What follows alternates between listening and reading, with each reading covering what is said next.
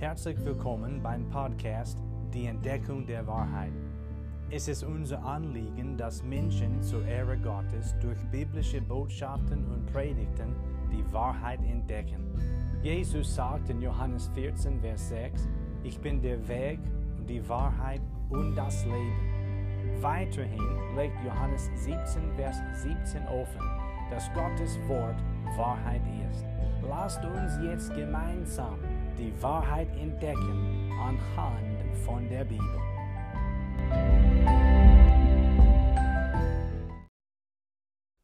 Ich freue mich, dass du heute dabei bist. Wirklich vom Herzen sage ich dir jetzt Dankeschön fürs Dabeisein. Philippa 4 ist der Bibeltext, Verse 1 bis 5. Interessieren uns heute noch einmal. Das Thema bleibt, steht fest, der Herr ist nahe.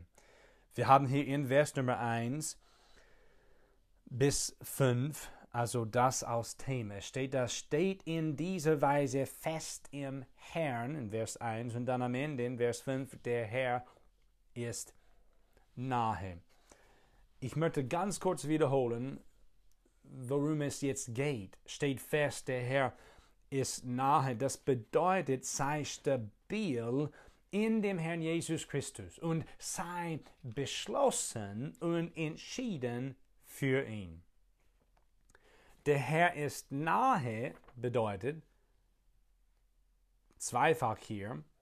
Wir haben eine zweifache Erinnerung an die Gegenwart des Herrn Jesus. Er ist uns nah, erstens.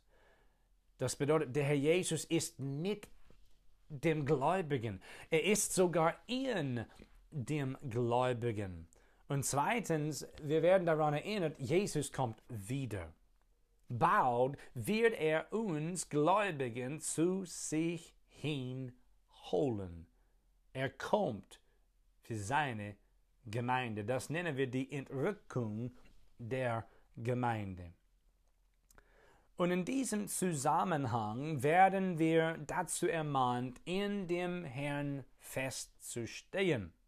Und es befinden sich hier verschiedene Aspekte eines feststehenden Wandels für unseren wunderbaren Herrn Jesus. Und wir kommen heute zu einem dritten und dann erwähne ich dann am Ende der Predigt ein paar andere. Aber worum ging es bisher? Erstens ging es um die Liebe zueinander. Wer fest im Herrn stehen möchte, der muss wirklich seine oder ihre Glaubensgeschwister lieben. In echt sie lieben.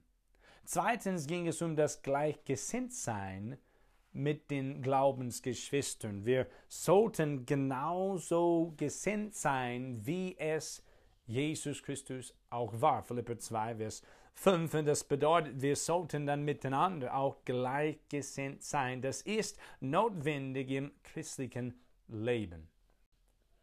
Und nun möchte ich den Bibeltext vorlesen und dann geht's weiter. Philipper 4, Verse 1 bis 5. Darum, meine geliebten und ersehnten Brüder, meine Freude und meine Krone, steht in dieser Weise fest im Herrn, Geliebte. Ich ermahne Euodie und ich ermahne Syntyche, eines Sinnes zu sein im Herrn. Und ich bitte auch dich, mein treuer Mitknecht, nimm dich ihrer an, die mit mir gekämpft haben für das Evangelium, samt Clemens und meinen übrigen Mitarbeitern, deren Namen im Buch des Lebens sind. Freut euch im Herrn alle Zeit. Abermals sage ich, freut euch. Eure Sanftmut lasst alle Menschen erfahren. Der Herr ist nahe. Hier in Vers 2 und Vers 3 geht es um die Zusammenarbeit oder Mitarbeit innerhalb der Ortsgemeinde bzw. bei einer Gemeindegründung. Ich sage das, weil die Gemeinde in Philippi ist gegründet worden durch den Dienst von Paulus und das kommt dann heute auch in Sicht. So wenn ich von Zusammenarbeit und Mitarbeit in dieser Predigt spreche, meine ich nicht, wir arbeiten mit allem und jedem, der den Namen des Christus nennt. Nein, ich rede von Mitarbeit bei einer Gemeindegründung beziehungsweise innerhalb der eigenen Ortsgemeinde. Wir sehen einen Hinweis auf die Mitarbeit der Gläubigen mit Paulus in Vers Nummer 3. Bei einer Gemeindegründung beziehungsweise in der Ortsgemeinde ist eine solche Zusammenarbeit und Mitarbeit unter den Glaubensgeschwistern äußerst wichtig. Es ist ein Muss. Wir vergleichen nun Kapitel 1, Vers 27. Paulus schrieb hier, nur führt euer Leben würdig des Evangeliums von Christus, damit ich, ob ich komme und euch sehe oder abwesend bin, von euch höre, dass ihr feststeht in einem Geist und einmütig miteinander kämpft für den Glauben des Evangeliums. Es ist dringend nötig, dass wir Gläubigen in einem Geist feststehen und einmütig miteinander kämpfen für den Glauben des Evangeliums. Ich möchte nun Zusammenarbeit veranschaulichen. In Alaska, das ist in Amerika, gab es und vielleicht gibt es noch ein 1000 Meilen Hundenschlitten Rennen. Der Preis war bzw. ist Geld und das Prestige. Das Rennen feierte ein Ereignis aus 1926. Januar jenes Jahres zeigten sich beim sechsjährigen Richard Stanley die Symptome von Diphtherie.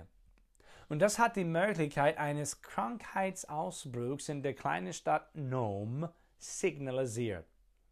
Am nächsten Tag ist der Junge leider verstorben. Dann begann ein Arzt namens Curtis Welk, äh, sowohl Kinder und Erwachsene mit einem experimentellen, sondern effektiven Impfstoff zu immunisieren. Jedoch nach kurzem ging der Vorrat des Serums zu Ende. Das nächste Serum war in Neenan, Alaska, und zwischen diesen beiden Städten gab es 1000 Meilen von gefrorener Wildnis. Also das war keine leichte Sache. 1000 Meilen von gefrorener Wildnis. Aber eine Gruppe Pelzjäger und Prospektoren hat sich freiwillig dazu gemeldet, diese lange und gefährliche Entfernung zurückzulegen. Zusammenwirkend in Staffeten von Handelsstelle zur Jägerstation ist ein Schlittenhundgespann von Nome, wo der Junge gestorben ist, losgefahren, während noch eins von Nenan, also der anderen Stadt, mit dem Serum losgefahren ist. Trotz Erfrierung, Ermüdung und Erschöpfung gingen beide in Winden mit minus 45 Grad unnachgiebig weiter bis erst nach 144 Stunden das Serum in Nome, wo der Junge gestorben war, angeliefert würde. Das Ergebnis? Nur noch ein weiteres Leben würde verloren.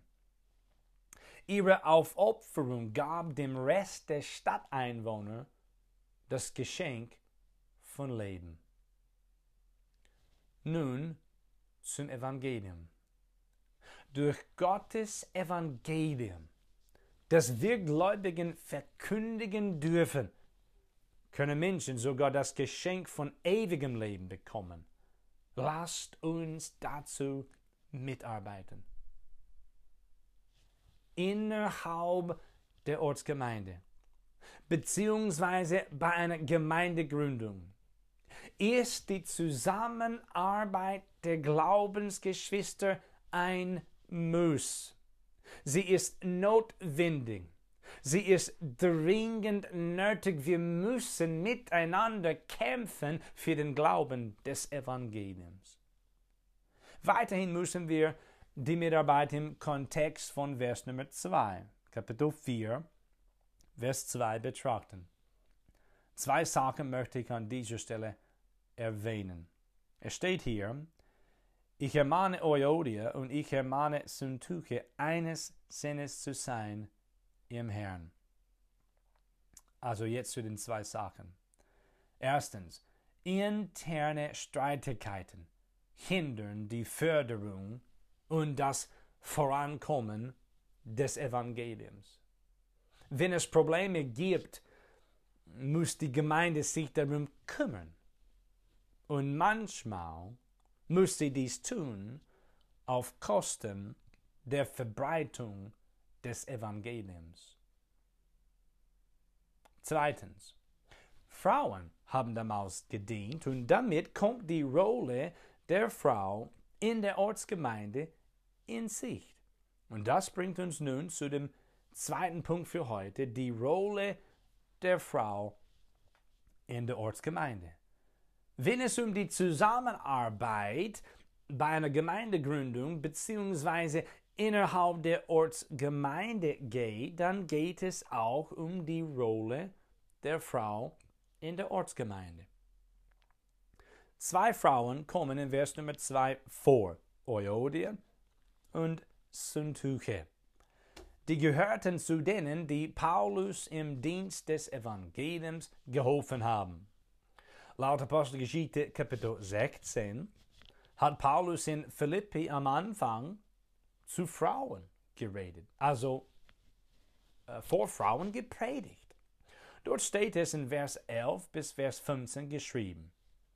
So führen wir den mit dem Schiff von Troas ab und kamen geradewegs nach Samothrace und am folgenden Tag nach Neapolis und von dort nach Philippi, welches die bedeutende Stadt jenes Teils von Mazedonien ist, eine römische Kolonie.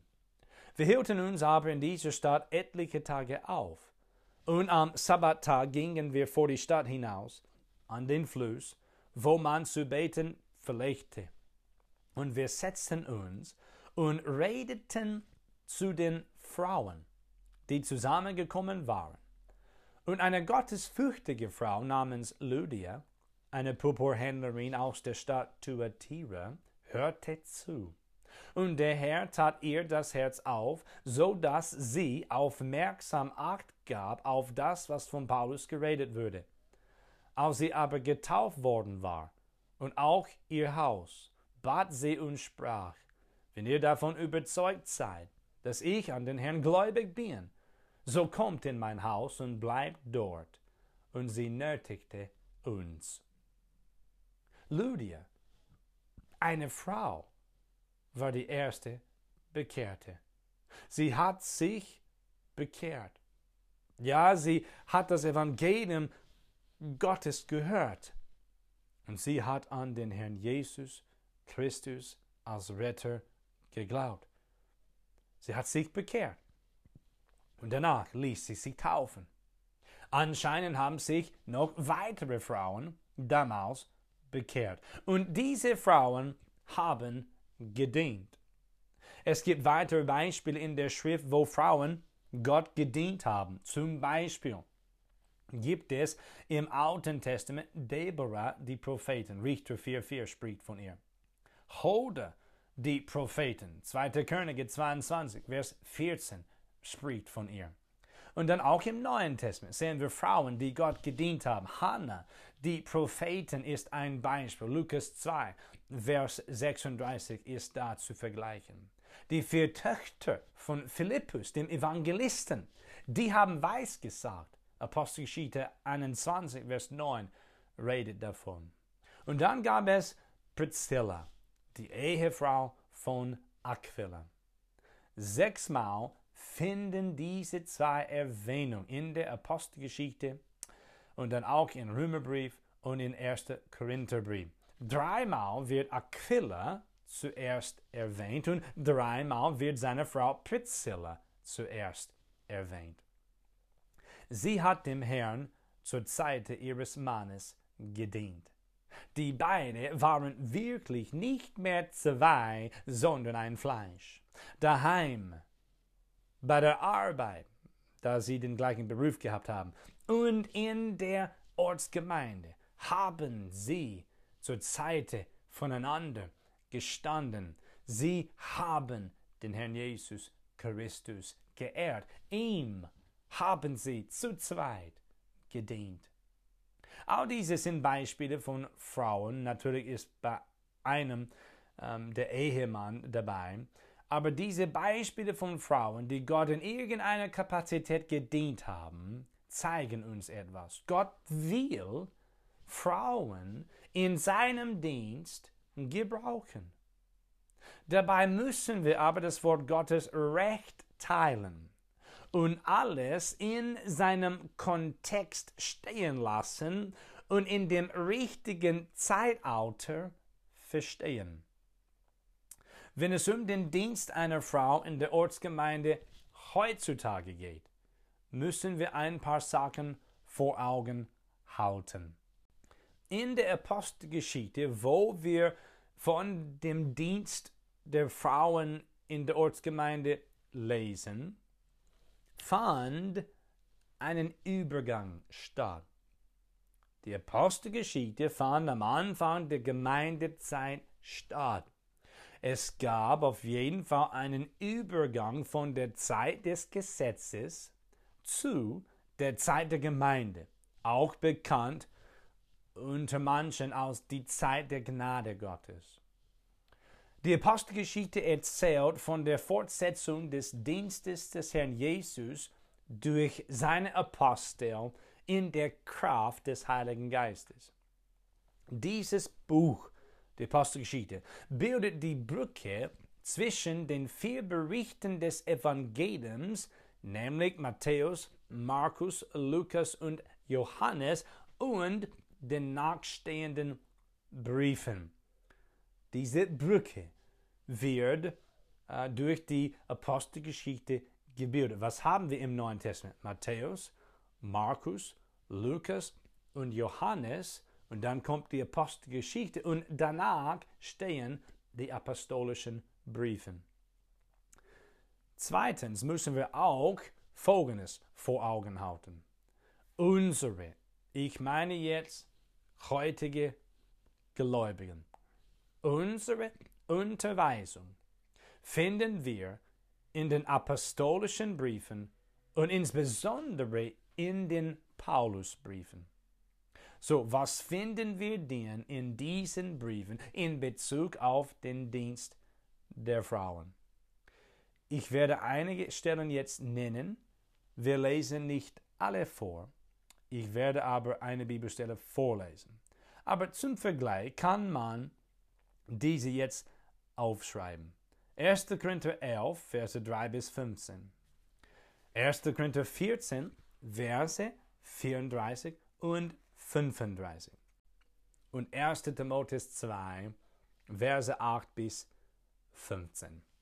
Und diese letzte möchte ich nun vorlesen. 1. Timotheus 2, Vers 8 bis Vers 15. So will ich nun, dass die Männer an jedem Ort beten, indem sie heilige Hände aufheben, ohne Zorn und Zweifel. Ebenso will ich auch, dass sich die Frauen in ehrbarem Anstand und mit Schamhaftigkeit und Zucht schmücken, nicht mit Haarflechten oder Gold oder Perlen oder aufwendige Kleidung, sondern durch gute Werke, wie es sich für Frauen geziemt, die sich zur Gottesfurcht bekennen eine Frau soll in der Stille lernen, in aller Unterordnung. Ich erlaube aber einer Frau nicht zu lehren, auch nicht, dass sie über den Mann herrscht, sondern sie soll sich still verhalten. Denn Adam würde zuerst gebildet, danach Eva. Und Adam würde nicht verführt, die Frau aber würde verführt und geriet in Übertretung.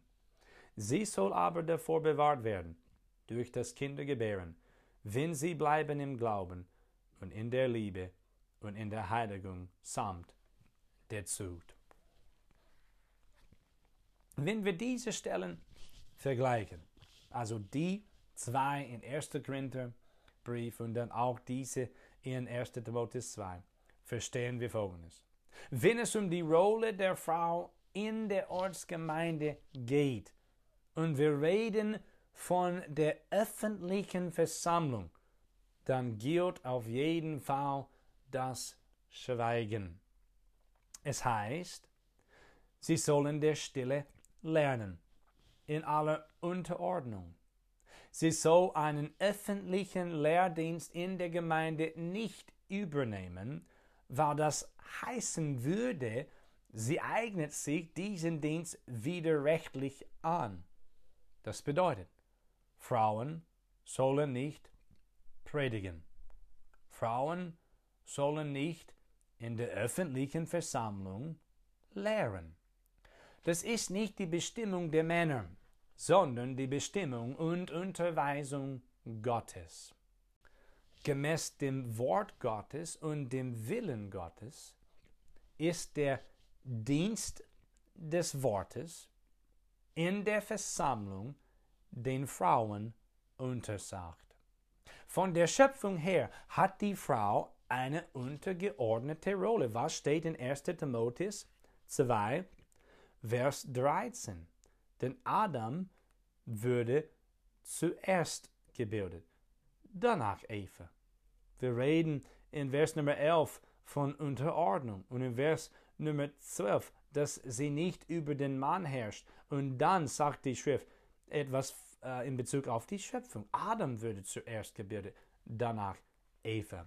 Von der Schöpfung her hat die Frau eine untergeordnete Rolle. Und eine solche Rolle hat sie auch in der Ehe und auch in der Ortsgemeinde. Nun unterstreiche ich etwas. Bitte hör mir jetzt sehr, sehr gut zu. Ich rede momentan über den Wert der Frau nicht, sondern über die Rolle der Frau in der Ortsgemeinde. Ich betone das gerade. Männer und Frauen haben den gleichen Wert vor Gott. Es geht jetzt nicht um die Wert einer Frau, sondern um die Rolle der Frau. Also, dass Männer und Frauen den gleichen Wert vor Gott haben, wird äh, mit Aquila und Priscilla dargestellt.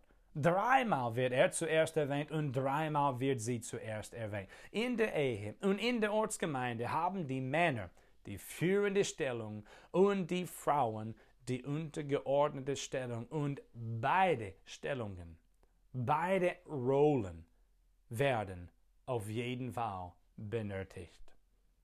So, in der Ortsgemeinde, wenn es um Zusammenarbeit geht, gibt es etwas für jeden zu tun. Männer, lasst uns miteinander dem Herrn dienen. Lasst uns in diesem Dienst für den Herrn Jesus führen. Liebe Damen, lasst uns miteinander dem Herrn dienen. Seid bitte dabei mit ganzem Herzen und dient dem Herrn mit Eifer in dem Bereich, der den Frauen zugewiesen ist. Übrigens dürfen Frauen auf jeden Fall Kinder lehren und andere Frauen. 2. Timotheus 3, Vers 15 und Titus 2, Vers Nummer 4 lehren uns das. Und natürlich dürfen sie auch andere wichtige Sachen tun. Nun kommen wir zu noch etwas hier in Philipper 4. Steht fest in Herrn, der Herr ist nahe. Das hat auch mit der Freude zu tun, laut Vers Nummer 4. Freut euch im Herrn alle Zeit. Abermals sage ich, freut euch. Und dann in Vers 5 sehen wir die Sanftmut. Unter allen Menschen sollten wir sanftmütig sein. Vers 5 Eure Sanftmut lasst alle Menschen erfahren, der Herr ist nahe. Meine geliebten Glaubensgeschwister, ich erinnere euch daran und bitte seid getröstet damit und davon. Unser Herr Jesus kommt wieder. Steht fest im Herrn. Der Herr ist nahe.